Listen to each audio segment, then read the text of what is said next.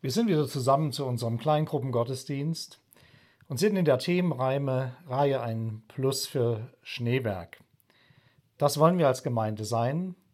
In der letzten Videopredigt haben wir darüber nachgedacht, wie kann eine Vergangenheit segensvoll sich auswirken für die Gegenwart, Verarbeitung der Vergangenheit. Im Open-Air-Gottesdienst haben wir schon gestartet mit dem Thema, wie sieht nun die Basis aus, die Beziehung, die Einheit des Christseins, wie können wir verbindlich Christsein leben. Heute wollen wir über das Einssein als Gemeinde sprechen, in der Einheit leben. Wie ist das möglich? Und ich habe einen super Text gefunden, den fand ich richtig gut. Ein Text aus Epheser 4, die Verse 1 bis 13. Ich lese ihn uns jetzt mal nach der neuen evangelistischen Übersetzung. Paulus schreibt aus dem Gefängnis, ich ermahne euch, lebt so, wie es der Berufung entspricht, die an euch erging. Seid euch eurer Niedrigkeit bewusst und begegnet den anderen freundlich, habt Geduld miteinander, ertragt euch gegenseitig in Liebe. Bemüht euch darum, die Einheit, die der Geist Gottes gewirkt hat, in Verbund, im Verbund des Friedens zu bewahren. Und jetzt kommen die Aussagen. Ihr seid ja ein Leib. In euch lebt ja der eine Geist. Und ihr habt ja die eine Hoffnung bei eurer Berufung bekommen. Ihr habt nur einen Herrn, einen Glauben, eine Taufe. Und über allen ist der eine Gott, der Vater von allen, die durch alle und in allen wirkt. Jeder von uns hat den Anteil an der Gnade erhalten, so wie er ihm von Christus zugemessen wurde. Darum heißt es ja auch in der Schrift, er stieg hinauf in den Himmel, hat Gefangene mit sich geführt und den Menschen Gaben gegeben. Wenn er aber hinaufgestiegen ist, muss er auch zuerst auf die Niederungen der Erde herabgestiegen sein. Der, Jesus, der zu uns herabstieg, ist auch der, der hoch über alle Himmel aufgestiegen ist und alles Geschaffene mit seiner Macht erfüllt.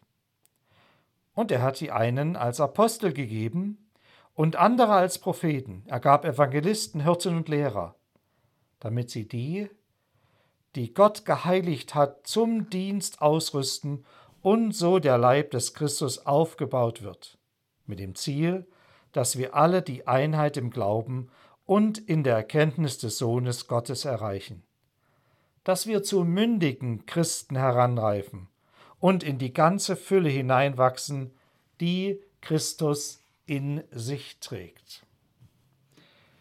Wir leben in einer von Narzissmus und Egoismus geprägten Zeit. Die Gesellschaft versucht auch mit diesem Gedankengut mit dieser Ideologie in die Gemeinde einzuwandern. Und von daher brauchen wir eine Mitte, eine Mitte, die uns Halt gibt und die uns durchträgt in all diesen persönlichen Dingen unseres Lebens. Ich habe drei Gedanken. Der erste Gedanke geht über die Fliehkräfte, die ganz massiv da sind. Die Fliehkräfte sind stark. Sie waren es auch damals und sie sind genauso heute auch stark. Es gibt ganz unterschiedliche Prägungen.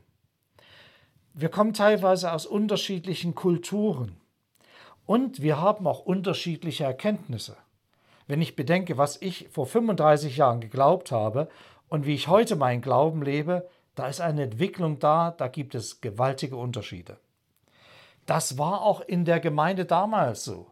Da setzten sich Menschen, die aus jüdischer Kultur kamen, mit Menschen aus griechischer, aus phönizischer Kultur an einen Tisch und sie hatten unterschiedliche Vorstellungen auch vom Leben.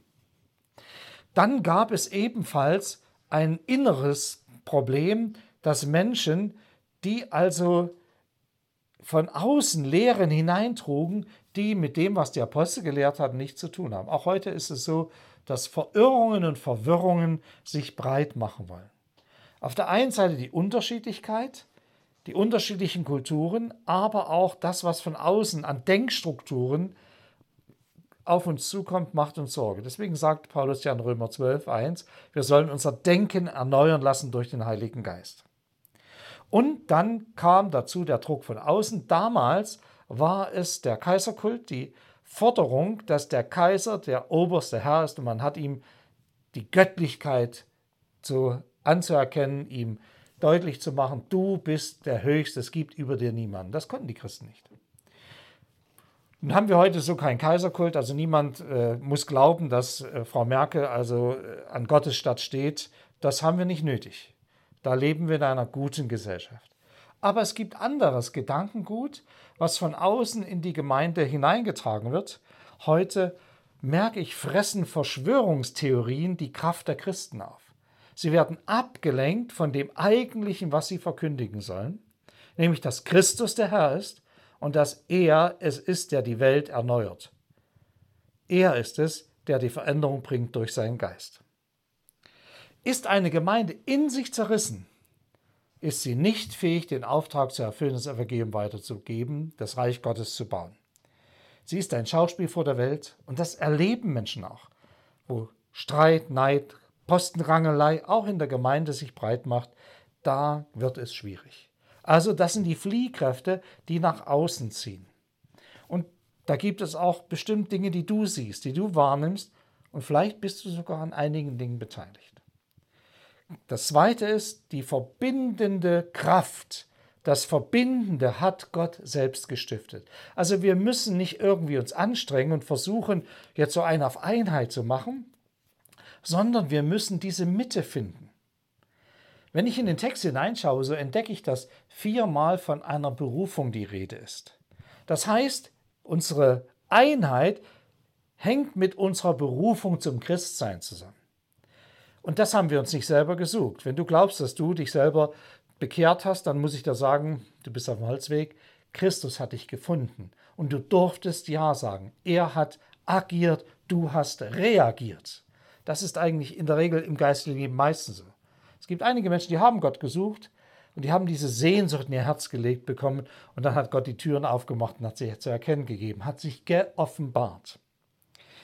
Wir sind dieser Berufung, diesem Ruf gefolgt. Und wenn wir das Wort für Gemeinde im Neuen Testament lesen, Ekklesia, dann heißt das ja auch die Herausgerufenen. Die, die verbindlich dazugehören zur Gemeinde. Die nicht nur mal so hineinschauen in eine Gemeinde oder so ein Church-Hopping machen, so von einer Gemeinde zur anderen. Wer hat den besten Lobpreis, wer hat die beste Predigt und wo werde ich sozial am besten aufgefangen? Nein, sondern wir haben ein Bild von Gemeinde, wo wir gerufen sind in eine verbindliche Zugehörigkeit. Wir hören die Stimme Gottes und gehorchen der Stimme Gottes. Und wir sind durch die Gemeinde, durch das Gebet, durch das Bibelstudium miteinander verbunden. Es ist das Handeln Gottes an uns, was die Mitte darstellt. Vers 4 bis 6 beschreibt es in Epheser 4. Und da wird deutlich gemacht, wie dieses Handeln aussieht. Und es wird mit einem siebenfachen Ein, immer wieder ein, ein uns deutlich gemacht. Ein Leib. Damit fängt es an. Also die Gemeinde ist ein Leib. Wir haben einen Geist. Wir sind also in uns selbst klar und deutlich vom Geist Gottes bestimmt worden. Wir haben einen Herrn. Es ist ein Gott. Hier klingt die Dreieinigkeit, die Dreifaltigkeit Gottes ganz deutlich im Bibeltext an. Wer sagt, das gibt es in der Bibel nicht, tut mir leid, liest dir mal das durch.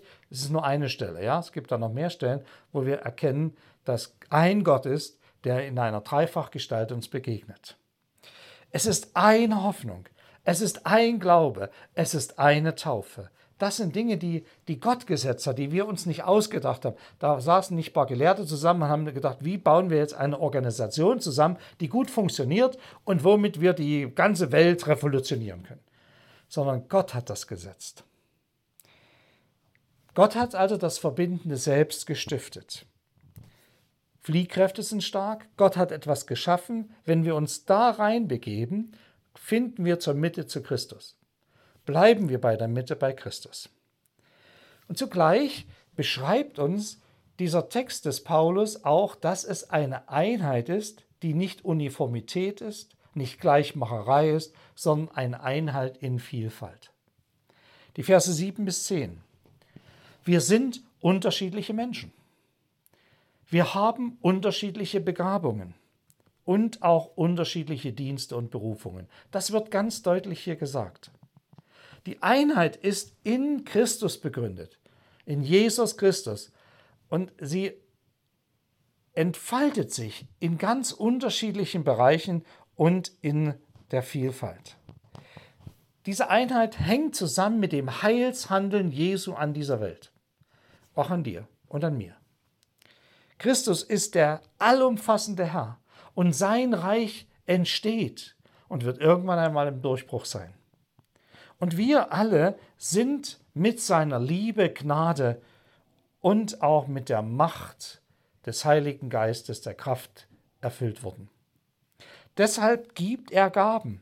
Und diese Gaben sind Ausdruck seines Willens und sie zielen darauf, dass wir unseren Auftrag erfüllen.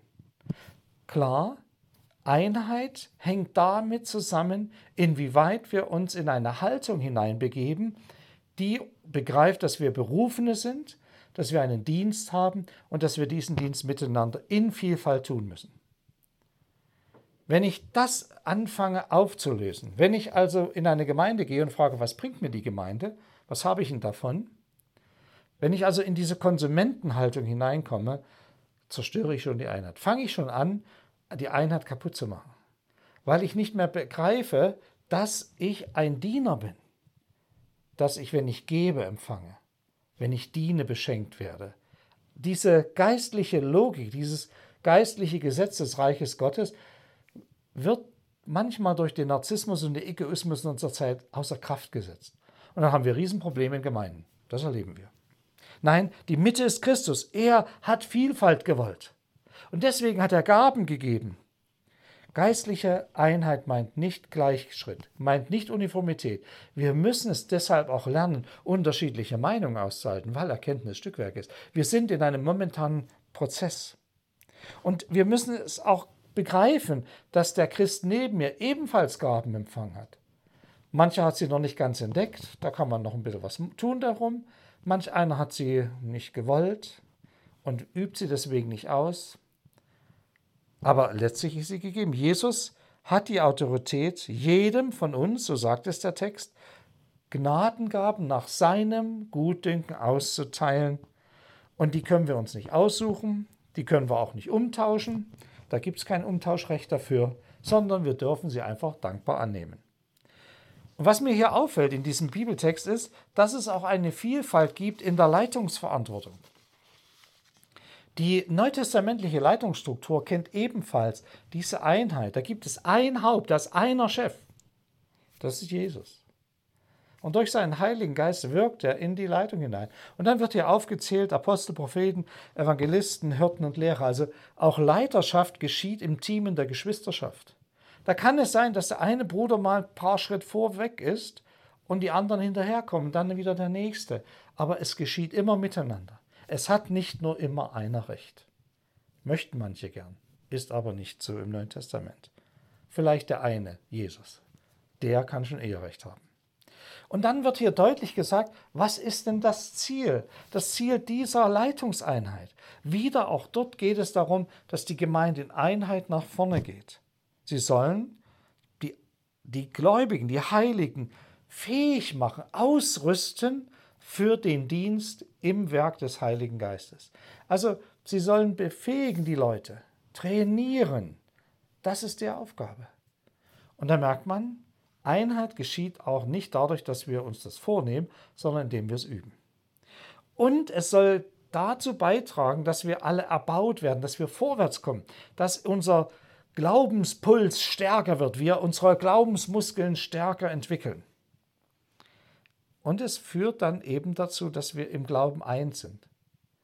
Vielleicht haben wir kleine Unterschiedlichkeiten, aber im Kern, dass Christus der Retter ist, dass er der Erlöser der Welt ist, dass er es will, dass wir ihm dienen. Und dann gibt es noch ein paar andere Punkte. Das ist, die, das ist was, wir, was uns eint. Und dann steht hier, wir sollen wachsen, wir sollen Mündige werden. Nicht unmündige Christen, sondern mündige Christen sind Christen, die selbst verantwortlich für ihr geistliches Leben durchs Leben gehen und auch noch andere anleiten, die noch unmündig im Glauben sind, die am Anfang stehen, die eine Phase durchmachen, wo sie einfach noch Lernende sind. Lernende so in der Grundschule des Glaubens. Du bist vielleicht schon in der Realschule oder im Gymnasium, manch anders schon im Studium. Ganz wichtig ist, wir bleiben in dieser Verantwortung. Gemeinde soll fit gemacht werden zum Dienst. Die Fliehkräfte sind stark. Es gibt eine einende Mitte in der Person Jesu Christi. Und diese Einheit geschieht in Vielfalt. Und ich, ich wünschte, dass du, dass du deinen Platz findest, deine Aufgabe, deine Berufung. Und ich wünschte, dass du erkennst für dich, du musst dich mit dem anderen nicht vergleichen. Ja, auch wenn ich predige, bin ich doch nicht besser als, als einer, der Musik macht. Oder wie hier der Kameramann hinter der Kamera. Ich bin doch nicht besser als er. Ich habe auch keine höhere Berufung, sondern ich habe nur eine andere Berufung. So versteht das Neue Testament. Und wenn wir uns so begegnen, wie Paulus sagt, in Niedrigkeit, wenn wir uns klein machen können, dann merken wir auf einmal, wie Einheit wächst. Dem Demütigen gibt der Herr Gnade, dem Hochmütigen nicht. Wir merken es. Hier sind wir gefordert, an uns selbst, an unserer Herzensbildung was zu unternehmen, damit wir zusammenstehen können. Ich bin durch viele Jahre auch in viele Streits involviert gewesen, manchmal auch gerufen in Gemeinden, wo es Spannungen gab. Mir ist aufgefallen, dass immer dort, wo die Brüder und Schwestern sich gebeugt haben und gesagt haben, Jesus ist der Herr, wir wollen in Einheit weitergehen, wo sie bereit waren, nicht ihren Kopf durchzusetzen, sondern ihr Herz zu öffnen, hat es Veränderung gegeben. Und deswegen ermahnt hier Paulus aus dem Gefängnis, der hätte ganz andere Themen gehabt, die Gemeinde und ermutigt sie. Ich wünsche euch ganz viel Freude. Heute habe ich euch einige Fragen mitgebracht, die aus einem Beichtspiegel sind, eines Kollegen, der schon verstorben ist. Vielleicht helfen sie euch, ins Gespräch zu kommen. Gott segne euch. Amen.